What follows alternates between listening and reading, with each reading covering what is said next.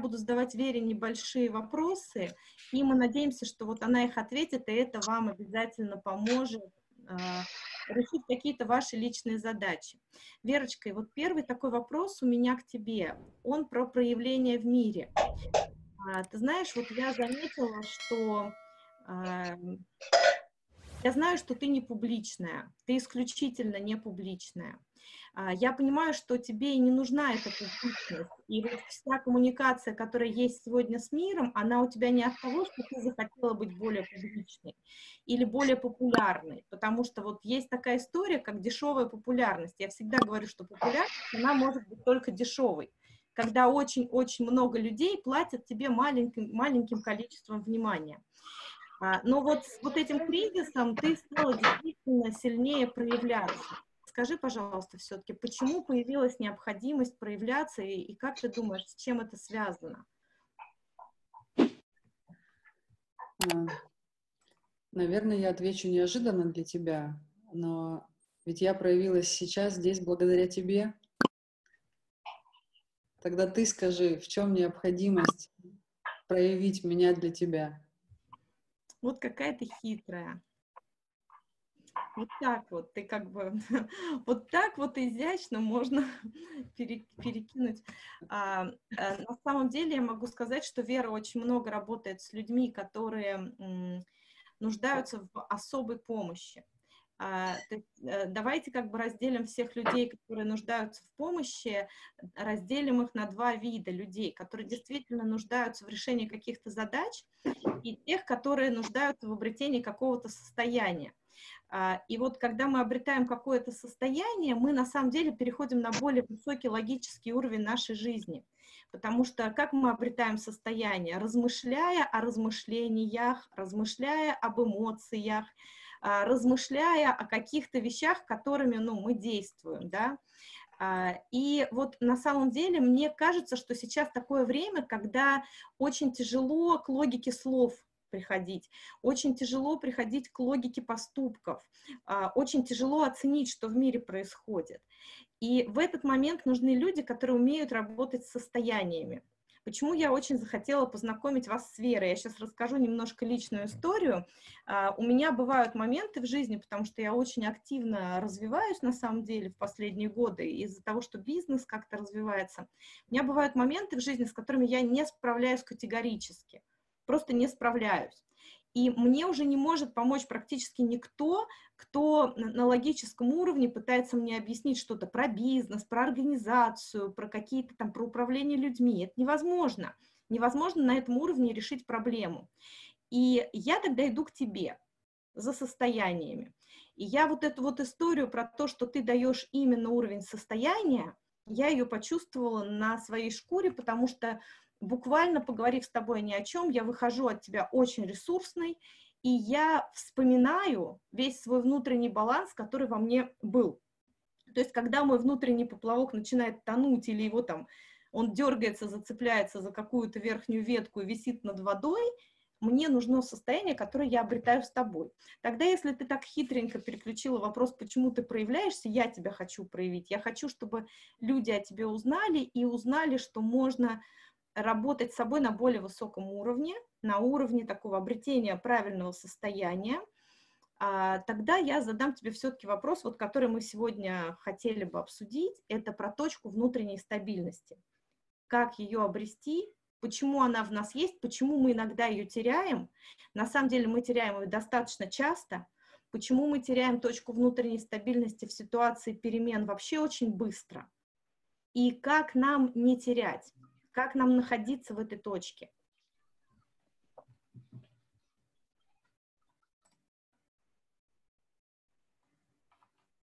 Верочка, включи звук. У меня да. включен звук, меня не Все, слышно? Да, вот сейчас можно говорить. Я немножко скажу про проявление.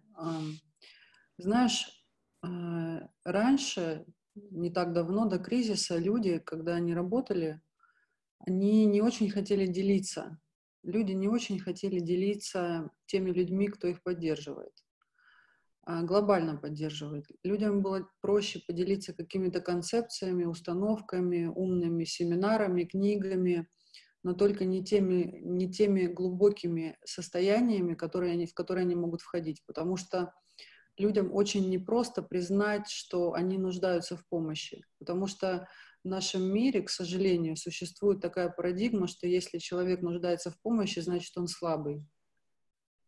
И, к сожалению, всякие психотерапии, психоанализы, они привели к тому, что человек чувствует себя маленьким, и он скрывает то, что есть люди, которые его поддерживают.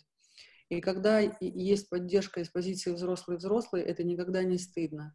Так вот, мир, он э, благодаря карантину и благодаря тем э, вещам, которые происходят сейчас в мире, начал показывать, указывать на то, что все-таки нельзя быть отделенным, что если вокруг такое большое количество людей страдает, и людям плохо, то ты не можешь жить на, в счастье и в безоблачной любви. Понимаешь? И люди стали делиться, делиться. И все больше и больше людей стало э, давать контакты, приходить, просить, разговаривать, привести к состоянию, привести в состояние, как, как ты говоришь, да, внутренней стабильности. Вот, потому что уже какие-то концепции книжки, они не работают, они не помогают. И э, когда-то я сделала, я в какой-то момент кризиса э, и карантина проснулась и просто сделала какой-то поддерживающий канал для своих клиентов, и он очень быстро разошелся, и люди стали делиться, и это совершенно было безоплатно, и люди стали делиться и подтягивать своих знакомых, знакомых, знакомых, и таким образом а, это случилось через меня. Я не принимала решение выйти и, и что-то начать транслировать людям и обучать их чему-то. Но так как ты сама, вот ты сейчас, да, пригласила меня, и я проявляюсь благодаря тебе. Вот. Что же касается э, точки внутренней стабильности и внутреннего состояния, то ее найти всем сейчас очень непросто, потому что люди привыкли полагаться на внешние авторитеты. Понимаешь, особенно сейчас, когда э, э, мы находимся в таком непредсказуемом мире, когда нет ни одного эксперта, который дал бы ответ, потому что очень просто послушать Тони Робинса и еще кого-то и сделать так, как говорят, да, на кого-то опереться, схватиться как за костыль держаться, то сейчас Э, ситуация в мире показывает, что ни на что нельзя положиться, ни на кого нельзя положиться. Нет ни одного эксперта, который расскажет, что нам делать, за что держаться, как себя вести, а что же будет. Понимаешь, то есть это неопределенность, в которой люди живут. И тогда в этой неопределенности есть один единственный вариант полагаться на себя. Но это ведь совершенно непросто, потому что люди отвыкли полагаться на себя. Они вообще часто не понимают, а кто же я такой, что это значит я. Почему это произошло? Потому что очень сильное есть расщепление и разделение от тела. Люди забыли, что они чувствуют. Они хорошо знают, что они думают. Они хорошо осознавать могут, что они понимают. Они живут в концепциях. Поэтому вопрос, что ты чувствуешь, часто приводит человека в оцепенение. Он не понимает, что он чувствует. Человек очень долго не контактировал со своим телом. И из-за этого он ощущал беспокойство и отчаяние. Почему большое количество э, миллионеров, миллиардеров или директоров компаний, собственников компаний, они все равно так или иначе пробуют заниматься спортом. Да? Почему? Потому что хоть каким-то образом создается связь и контакт со своим телом. Потому что полное отсутствие контакта со своим телом в психиатрии называется шизофренией. Тогда, когда человек не соприкасается с реальностью. А соприкасаться с реальностью, я повторю, и это очень-очень важно, я готова повторять это постоянно, мы можем только через свое тело. Но поскольку у большинства людей свое «я» не отождествлено с телом, и оно не воспринимает свое тело как живое, то человек начинает чувствовать, что мир и люди не имеют к нему отношения. Люди начинают отдаляться друг от друга. И сейчас во время э, эпидемии это еще сильнее и еще проблематичнее стало, потому что ты можешь замечать, и я замечаю, что когда люди в магазине уже подходят друг к другу, да, вот эта история с дистанцией на полтора метра, они еще больше отпрыгивают друг от друга. То есть еще меньше возможностей чувствовать свое тело для того, чтобы быть э, в безопасности в этом мире, в котором сейчас живут. И это самая большая ошибка, и это самое большое зло, которое может происходить с человеком. Вот, потому что эм, тогда происходит отделение от того, какой я есть на самом деле, что я, и что я чувствую, что я думаю о себе. Люди создают образы. И поэтому в, э, в сегодняшнем дне такое большое количество имиджмейкеров, пиарщиков, маркетологов, кого угодно, когда создается образ, и на этот образ э, идет большое количество людей, да, и сейчас, как ты видишь, Э, появилось огромное количество инфобизнесменов, да, называют еще инфо-цыгане, кто угодно, которые, люди, которые учат зарабатывать деньги, которые рассказывают, как нужно жить правильно. Вот почему? Потому что создается образ, в который люди верят, и люди хотят для себя создать образ. Они тоже для себя создают некий образ себя. И чем больше они создают образ себя, тем дальше они от этой внутренней стабильности и внутренней точки опоры, потому что полагаться на образ невозможно. Вот, потому что тогда человек, он оторван он э, начинает выражать себя, проявлять себя через смысловые интеллектуализации, знаешь, такие через формулировки. Люди начинают общаться формулировками. И происходит э, отделение от себя таким образом происходит, что люди отдаляются от работы, э, которой они занимаются. То есть они работу работают, но они в ней не находятся, поэтому так много людей с нелюбимой работой. Они отдаляются от друзей, они отдаляются от самих себя. И тогда что происходит в мире? Отвергается романтическая любовь, да, секс начинает быть компульсивным, то есть это такая, как э, занятие сексом, это как сброс адреналина. Э, работа становится механистичной, стремления становятся эгоистичными, то есть ради чего-то. Получается, что чем, чем дальше человек от внутренней, от, от себя, тем э, больше его действия, э, они как, ну, как так неправильно говорить, да, но его действия утрачивают личностный смысл.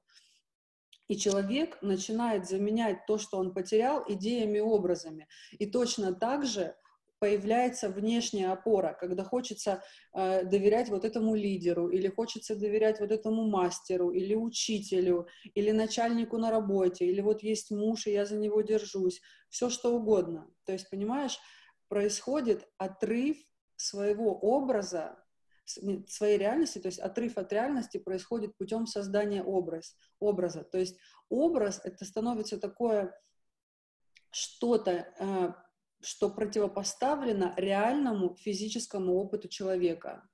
Слушай, и... я прям тебе хочу каждую секунду задавать вопросы. Подожди, дай вот я чуть-чуть. Я с удовольствием остановлюсь, да, да. ты останавливай Смотри, а, то есть вот ты тоже видишь историю про то, что занятия спортом многих людей отдаляют от тела, а вот не приближают к телу.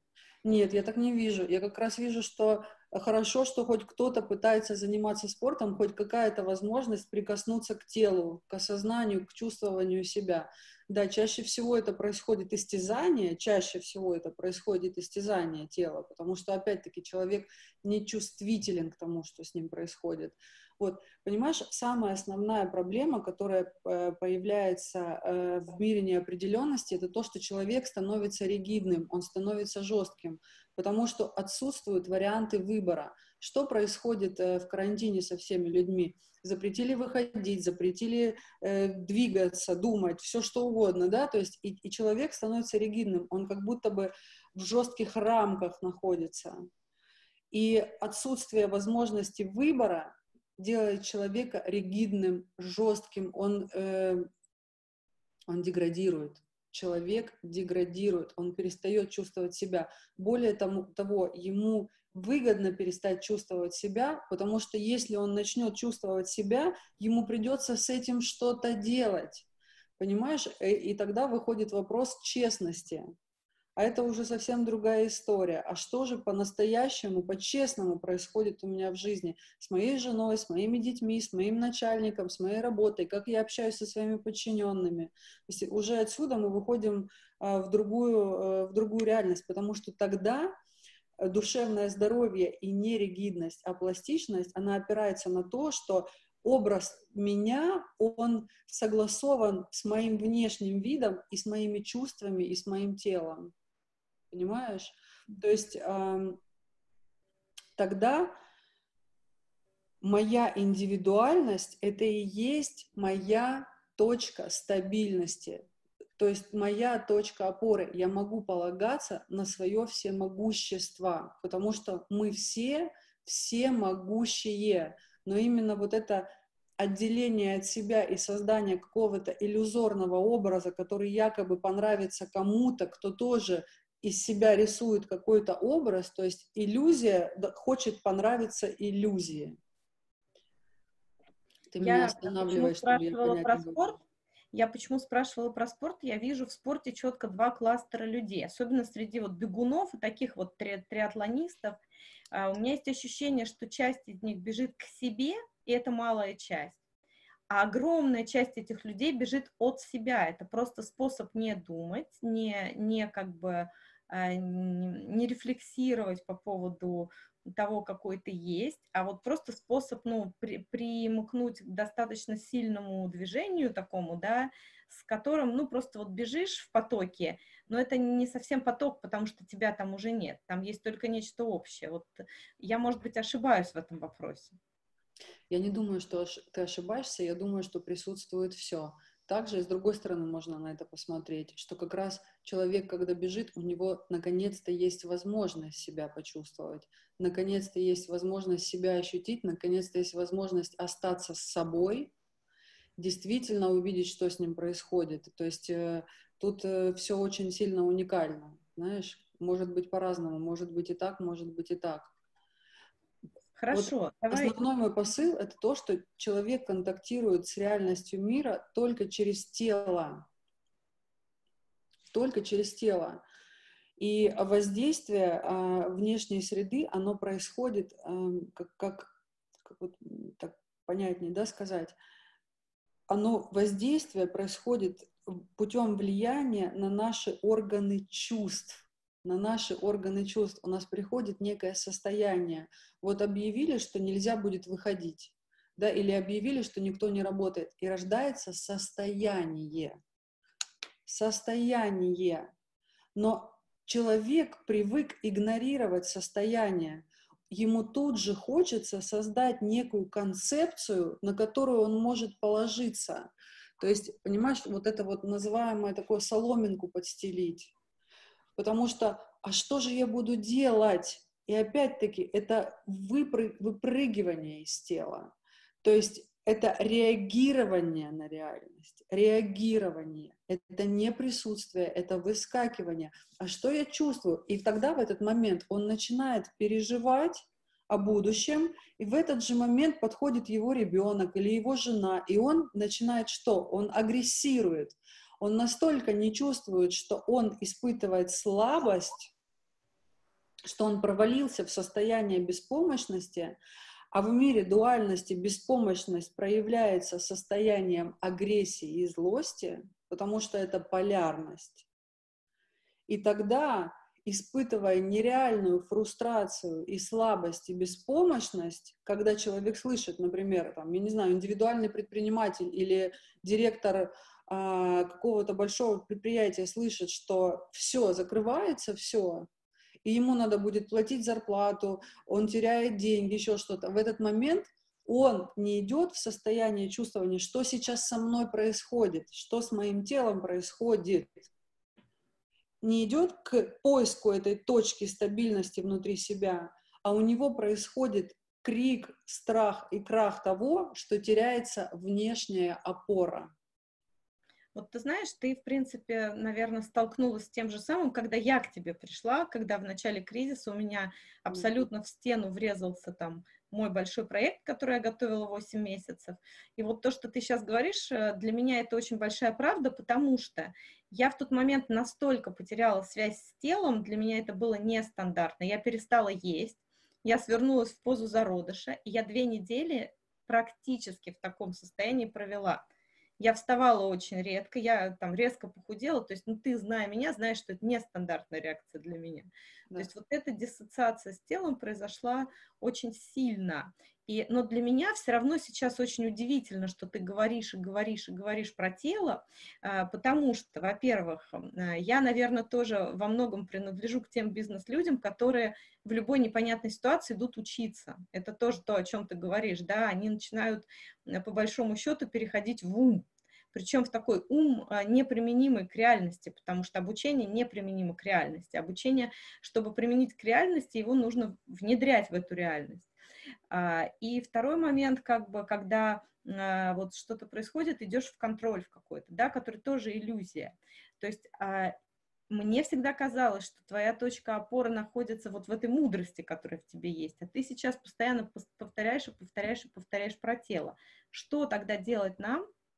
Да, потому что я тебе скажу, самое вот стратегически, самая серьезная, э, как это назвать правильно, реакция, которую вот всегда отслеживаешь в коучинге, да, для бизнес-человека в любой непонятной ситуации, иди учиться да, а вот какие альтернативы есть у нас, чтобы вот этот вот внутренний поплавок удерживать в равновесии? Потому что для меня, вот, например, ты — это человек, который всегда в этом состоянии. Просто всегда. Когда бы я к тебе не обратилась, у тебя всегда равновесие и точка внутренней стабильности, а, она не просто своя, она еще как бы выравнивает всю территорию вокруг. Я заметила, что все мои друзья, которые к тебе по моей рекомендации обращались, у них само по себе происходило выравнивание пространства. То есть э, появлялись какие-то сделки, какие-то клиенты, какие-то задачи новые, деньги просто так приходили. Просто вот э, появлялись люди, с которыми были конфликт, и э, как бы конфликт разрешался моментально. А откуда вот такая, неужели вот в теле есть такая точка внутренней стабильности, что вот выровняв это, ты уже получаешь вот такой вот хороший мир вокруг себя? Это очень хороший вопрос, Ира, потому что мудрость и тело, они неразрывны, потому что мудрость рождается из осознанности тела. Ты пойми, что э, когда человек находится на ментальном плане, чем больше он умный, пойми, ум — это очень хорошо. Ум у нас для того, чтобы быть авторитетом для других людей. Это очень хорошо учиться, нарабатывать знания, а, я не знаю, читать кучу книжек, проходить кучу семинаров, тренингов. Это прекрасно. Благодаря уму мы можем быть авторитетами для других людей. Но есть одна удивительная фишка, да, такая одна удивительная особенность. Мы не можем принимать решения для себя, полагаясь на свой ум. Ты когда-нибудь замечала, что ты можешь давать советы или можешь рассказывать какие-то вещи, объяснять людям, как им нужно себя вести. Ты смотришь, и у них происходят невероятные чудеса. Все происходит само собой, все раз и разрешается. И ты думаешь, ну как же так? Почему же я не могу то же самое применить к себе? Потому что это невозможно. Потому что когда мы принимаем решение относительно себя, и если мы находимся на ментальном слое, мы постоянно занимаемся вот этой вот ментальной жвачкой для себя, то чувства и действия, которые мы должны проявлять в моменте и таким образом нарабатывать мудрость, они подменяются размышлениями и фантазиями. Понимаешь? Тогда реальность, она компенсируется образами образы начинают, человек начинает жить в выдуманном мире, он начинает думать, вот это произойдет, я скажу, а потом это произошло, он начинает думать, вот это было, надо было мне так сказать, понимаешь? Чрезмерная развитая ментальная активность, она подменяет контакт с реальным миром, она создает фальшивую живость, понимаешь? Вот эта вот умственная активность, а она проявляется тем, что на физическом уровне это эмоциональная абсолютная безжизненность. То есть тело абсолютно застывшее и безжизненное. И ты говоришь, что ты похудела, а кто-то другой, наоборот, потолстел. Понимаешь, ну, ты я не потом ешь... потолстела, у меня все с этим. К сожалению, потом, я, когда я пришла в себя, я потолстела сразу. Да. Я немножко шучу, так, чтобы разрядить. А, ребята, кстати, можете задавать вопросы. Вер, ну вот скажи, хорошо, вот мы поняли, что надо на теле, да, вот на теле как бы э, находиться. А, а как это сделать вот в реальности? Вот я хочу обрести некоторую точку опоры, там, ну, более сильную, да, я хочу не терять ее во времена перемен. Вот как мне, вот как, какие действия мне пойти и начать делать, чтобы вот я это реализовала, чтобы я не осталась в иллюзиях и играх своего ума? Я, я такую маленькую ремарку сделаю. Я не говорю, что нужно опер, э, находиться в теле. Я говорю, что тело — это очень важный параметр, который очень сильно утерян, контакт с телом, потому что, потому что контакт с телом позволяет чувствовать. Первое, что нужно сделать, это реально посмотреть на то, что реально происходит. Что реально происходит. Не бежать в реакцию и реагирование — потому что нужно понять, что ум привык реагировать. Нужно остановиться. когда у тебя паника, когда у тебя стресс. Ведь что делаю в первую очередь я, если ты вспомнишь, когда мы с тобой разговариваем? Мы производим с тобой остановку. А что значит остановка? А что сейчас происходит в твоей жизни? Как ты сейчас реагируешь? Вот это обращение не вовне, не в поиск внешней опоры, и не в переживание того, что внешние опоры рухнули, а остановка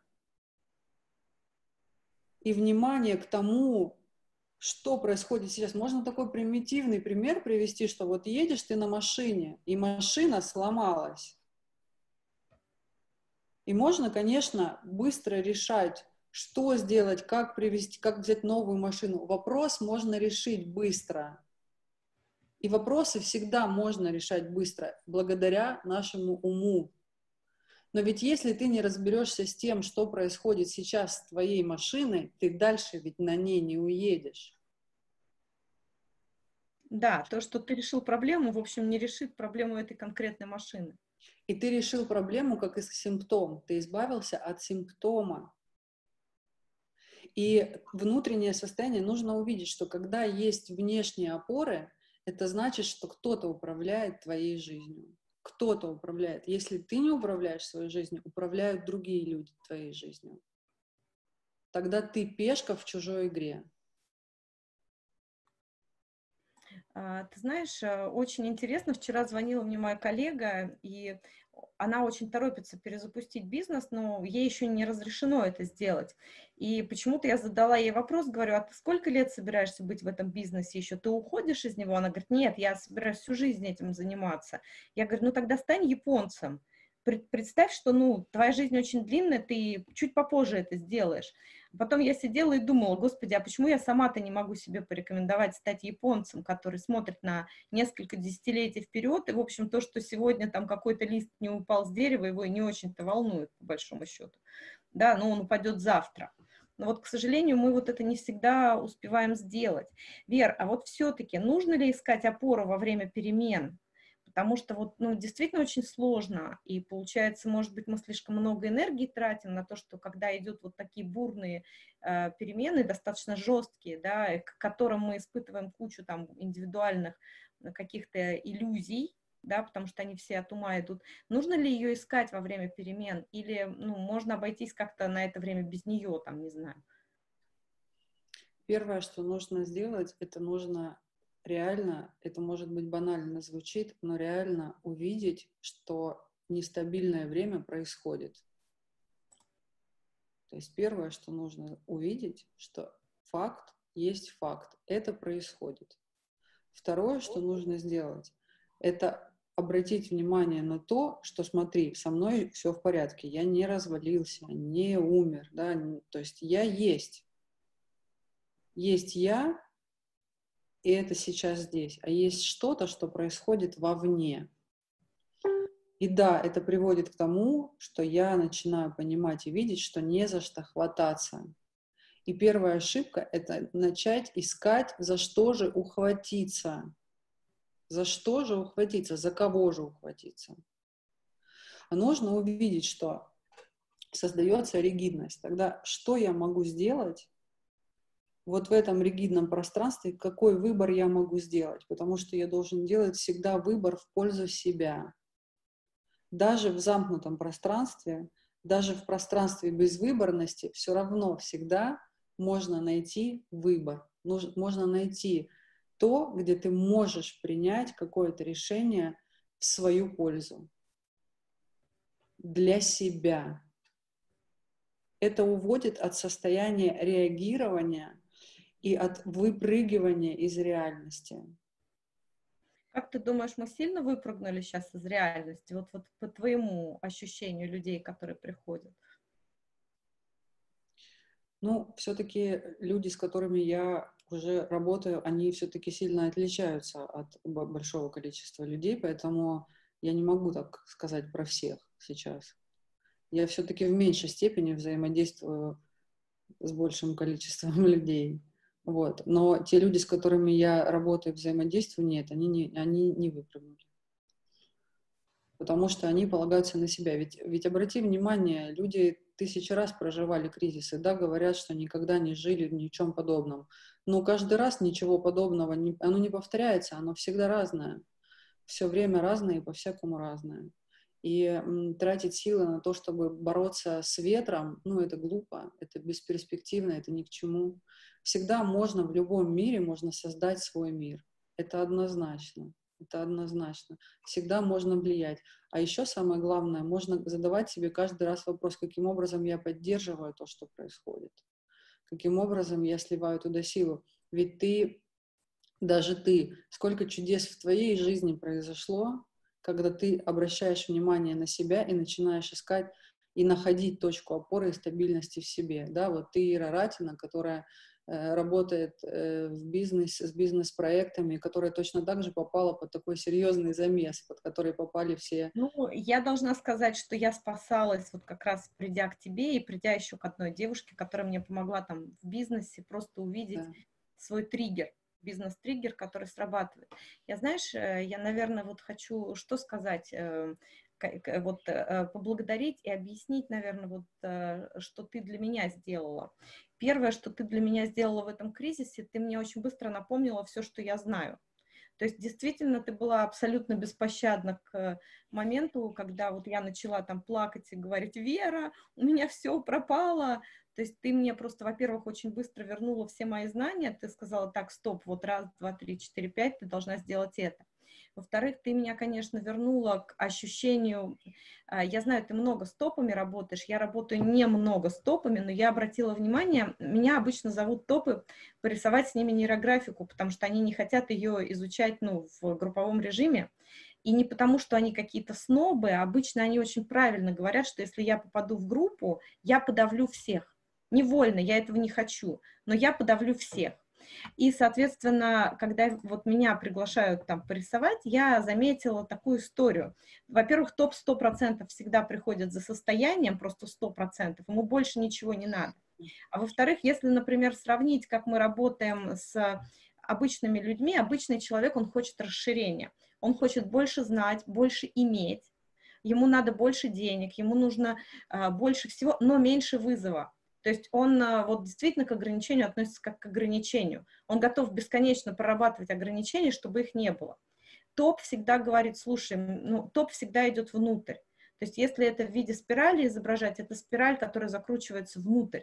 Он всегда хочет нарисовать э, себя. В любой картине он не хочет идти на расширение. А, топу, в принципе, достаточно бесполезно объяснять, что нужно в мире существовать. Он существует в себе, и весь мир под него подстраивается.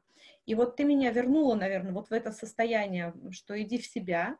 И самое главное, это то, в чего я до сих пор поверить не могу, это да, я знаю, что ты много с Марком Пальчиком работаешь, да, вот именно как равный ему человек. Работала.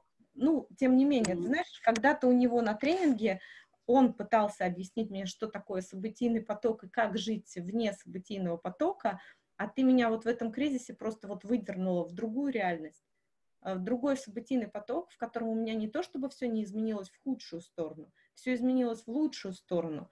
Все авиакомпании мне вернули деньги, которые там они брали, да, все отели мне вернули, а там, надо понимать, были оплачены группы, были очень большие деньги оплачены. То есть э, все э, вот поставщики, они как бы абсолютно идеально с собой, там, со мной себя ведут, да, и я с ними тоже. То есть ты мне вернула понимание, что если оставаться на своих ценностях, то можно жить сейчас лучше, чем до вот этого кризиса. Да. И я все-таки, понимаешь, я вот, ну, так как мы с тобой хотели короткие делать такие видео, да, я вот все-таки, знаешь, все пытаюсь у тебя узнать, где секрет этой точки внутренней стабильности, что я должна делать, потому что, ну да, я смогла прийти к тебе там, да, в разобранном состоянии. После двух недель реального такого психологического, физиологического умирания, да, а, как искать эту точку, где вообще, как, как, как в нее... Ира, но ведь основная вещь, которую ты начала делать, ты стала работать с собой, со своим состоянием. Да. Ведь это самое главное. Ответ очень прост. Работай со своим состоянием. Большинство людей начинают решать вопросы вовне они начинают делать все, чтобы изменить что-то вовне, забывая о том, что то, что у нас вовне, это проявление того, что у нас внутри. Поэтому, когда ты работаешь со своим состоянием, ты честно работаешь со своим состоянием. Ведь давай говорить очень открыто. Многие вещи, которые мы с тобой прорабатываем, и те вещи, которые ты узнаешь о себе, они ведь неприятные. Ну, конечно, кому приятно быть слабым, уязвимым, там, да, и понимать, что, в общем-то, ты... Именно, но именно из-за того, что неприятно быть слабым, неприятно быть слабым, человек отказывается, не зная того от своей силы, потому что нельзя, невозможно, это просто противоречит всему сущему, не, не может быть человек сильным, если он не может быть слабым. Слабость плюс сила, оно дает целостность. Точно так же и другие, когда комплементарности. Понимаешь? И только тогда, когда ты, у тебя есть сила, чем отличается, например, топ человек высокого уровня зрелости, тем, что он готов смотреть свою слабость. И он понимает, что если он слаб здесь, не значит, что он слаб в другом месте. Да?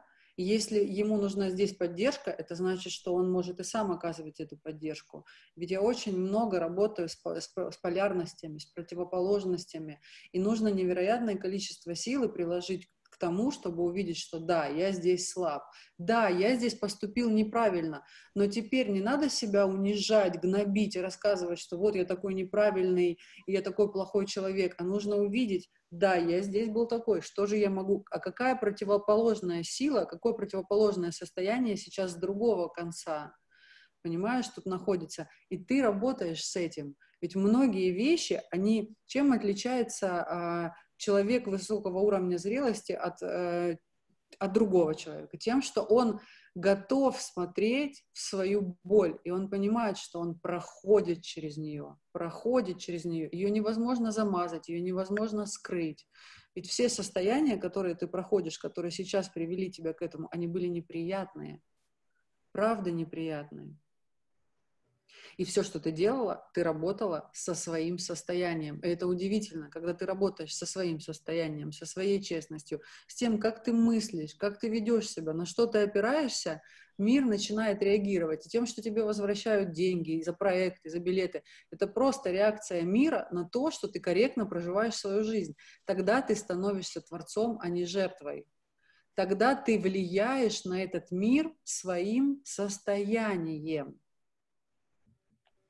Ну, да, да, для меня это, в общем-то, известная вроде как бы история из НЛП, что состояние — это более высокая ступень э, наша, чем реакция, да, но, но вот когда это случается с тобой, это выглядит как чудо. У нас вот есть вопрос работать с собой. Я, я если что, я не обучалась НЛП, я не проходила. Я знаю, да, что ты не обучалась, я тоже не обучалась, да, вот э, когда просто пролистываешь, цепляется взгляд за что-то, да, mm. что а, есть э, реакция, а есть состояние. Состояние — это как бы метапрограмма, она над реакциями. Да? У нас есть вопрос от Дениса. Работать с собой — это самоанализ? Ну, это и самоанализ. Нельзя сказать, что это только самоанализ. Это и самоанализ. Чтобы это не, остало, не осталось на уровне ментальной жвачки. Да, это наблюдение, это отслеживание себя — это очень честное смотрение в себя в моменте сейчас. Это не вообще, какой я вообще, в общем, если вы сами с собой работаете. Если вы работаете с коучем, правильным коучем или с человеком, который вам зеркалит вас и дает вам возможность увидеть себя, то, конечно, там обязательно присутствует анализ. А, знаешь, еще так выполняю практику неделания. Говорю, да, а в чем заключается эта практика? Он говорит, ну я вот не делаю ничего. Я говорю, понимаешь, практика неделания – это практика неделания того, что ты делал раньше относительно этой ситуации, если она тебя перестала устраивать. То есть ты делаешь по-другому, ты еще более активен, потому что ты должен придумать новый метод э, действия и сделать. Мне кажется, что вот работа над собой – это практика неделания того, что ты делал раньше – и это очень болезненно и тяжело, потому что первая реакция твоя сделать как раньше. И практика делания того, чего ты не делал раньше, да, которая тоже достаточно тяжела, потому что на это надо найти мотивацию, в общем, такую большую, серьезную. Но без самоанализа я согласна, что это никак не запускается. Знаешь, еще важно сказать, что все-таки точка внутренней стабильности и точка опоры внутри нас это, это наше мастерство, которое у нас есть с рождения. Понимаешь, это то, это, это настолько простое, это не то, чему мы должны учиться В нас всегда есть что-то, что нам удается очень хорошо делать что-то, что в какие-то моменты жизни неосознанно остава, а, как это, оставляло нас на волне. Понимаешь, что в какой-то момент все равно идет вот эта волна, и человек подпрыгивает и как на серфе летит на этой волне. Просто э, основная работа, наверное, в том, чтобы отследить и увидеть, узнать, как бы узнать, что есть во мне такого, на что я могу опираться, потому что каждый уникален, и в каждом есть эта точка мастерства, вот эта способность быть уникальным, потому что уже изначально все уникальны. И мы как раз сломались вот этой историей образов, историей того, что мы должны быть какими-то, чтобы понравиться кому-то, чтобы, ну там, да, там тысяча вариаций того, как, каким образом именно происходил слом. Я вижу, что еще есть сообщение, да? Нет, э, сообщений нет. Есть сообщение, что Ирина с тобой согласна в части тела. Если есть связь с телом, то всегда есть ощущение выбора. Ну, э, я думаю, что вот мы еще обязательно придем, со всеми поговорим. А, очень много интересных тем есть. Вот, например, там, чем отличается интуиция и видение, да, а, как не терять себя в больших структурах. Вот такие интересные темы есть. Сегодня я больше воспринимала как такую разогревающую тему, чтобы вот с тобой люди могли познакомиться.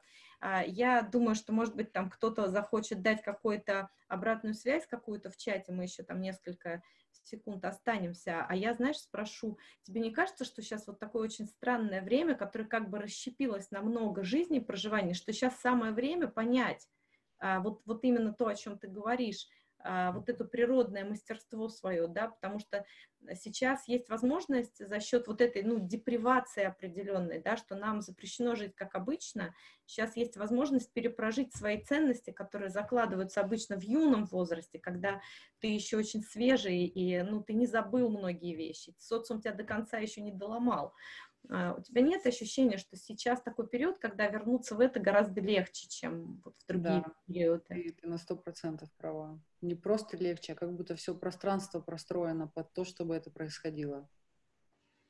Да. Ну, э, тогда, наверное, надо нашим слушателям что-то пожелать. Друзья, это волшебство. Я получила конкретные ответы на вопросы, которые долго гоняла внутри себя. Вероник, все, гонять перестаем, нам ментальную жвачку запретили. Запретили нам сегодня ментальную жвачку. Ирина, Вера, я, наверное, самое основное, что хочу сказать, что я всегда говорю, что все, что вызывает страх, это все очень сильно иллюзорно. Чаще всего мы боимся того, что будет. Но ведь сейчас время которое происходит, э, да, то, что происходит сейчас в мире, явно показывает, что даже бояться нет смысла, потому что непонятно, чего бояться. Непонятно, да, очень чего бояться. события, очень непредсказуемые. Непредсказуемо, но на самом деле мы такие могущественные люди, всемогущественные до такой степени, как только человек не выживал что с ним только не происходит. И вы просто обратите внимание, какое количество энергии вы затрачиваете на то, чтобы решать иллюзорные вопросы, которые в будущем иллюзорно могут возникнуть. Огромное количество энергии да, больше не будем жевать ментальную жвачку. Я э, уверена, что ну, для многих сегодняшняя информация была, может быть, она не всеми легко воспринималась, да, но давайте сделаем такое вот э, подведение итогов. Э, двигаться в, внутрь себя очень важно. Э, сейчас самое время, чтобы двигаться внутрь себя у нас есть еще ну, какое-то количество, вот по моему ощущению, это еще лето, да, вот наступило лето, это не, никогда не время каких-то гиперактивных действий, у нас есть еще вот это лето, чтобы двигаться вокруг, внутрь себя, прям вот иметь это фокусом каким-то, да, а, и двигаясь вокруг себя, вы э, лишаетесь потери энергии, которые идут на перемалывание ненужных сценариев, перемалывание ненужных образов, ненужное обучение, которое никогда не сможет внедриться, потому что мы себя как бы готовим к иллюзорным ситуациям во время этого обучения. И самое главное, вот это, это действительно безумная разница, которую надо почувствовать, а, что человек простой, упрощенный, да, вот живущий в этих образах, он ищет ответы на свои вопросы, и он их с трудом находит, потому что вопросов больше, чем ответов. А человек, который хочет действительно сейчас э, стать человеком другого уровня, он ищет состояний. И вот эти состояния, они точно так же зеркалятся от других людей. Вот я их хорошо зеркалю, там, от Веры, например. Я надеюсь, что вы почувствовали сам вот этот эффект, когда зеркалится состояние когда вы получаете э, прекрасную вещь, которая, которую, может быть, вы не можете описать, вы, может быть, ее не можете понять, вы не можете объяснить другим, что вы принесли. Но вот этот ореол э, сильного состояния, он с вами очень долго остается, и я вас прошу отследить, что в вашу жизнь придет сегодня после вот нашей встречи. А, посмотрите на те моменты, которые вдруг активируются в вашей жизни, какие люди к вам придут, какие мысли к вам придут, что вы захотите реализовать, потому что вы, скорее всего, поймете, а, вот, э, что вы перекрывали своим переживанием. И, ну, вот просто всем желаю искренне находиться в самом ресурсном состоянии из возможных, в благе, и, Вер, тебе прям пусть все вернется тысячекратно, мы обязательно еще к тебе придем и будем тебя расспрашивать про всякие интересные психические явления, которые с нами тоже происходят. А, если вы хотите Вере сказать спасибо, поставьте нам в чатике какой-нибудь клип. Это будет приятно. Да, Я на самом деле буду очень рада Буду очень рада э, какой-то обратной связи. И я понимаю, что, наверное, я могу как-то сложно разговаривать, потому что я уже привыкла разговаривать. Мы привыкнем. А? Мы привыкнем к разговору. Да. А, ребят, у Веры есть очень хороший канал в Телеграме. Я его сама прохожу и э, тоже очень рекомендую. Это называется «100 дней изменения сознания». Ссылочку мы выложим. Э, я вот подумала в какой-то момент, что даже если я просто научусь писать левой рукой, то уже будет классно. А, там очень сильные а, сообщения, и они приходят очень вовремя. Я тут пару дней хочу убить одного человека. И ты знаешь, мне пришло сообщение, что когда я созидаю, я сильнее, чем когда я разрушаю, что-то в этом роде. Я поняла, что не надо мне никого вот убивать, а надо просто вот понимать, что это не созидательное действие, оно принесет много зла, поэтому вот очень-очень, да, 100 дневка, кто пишет, она прям супер.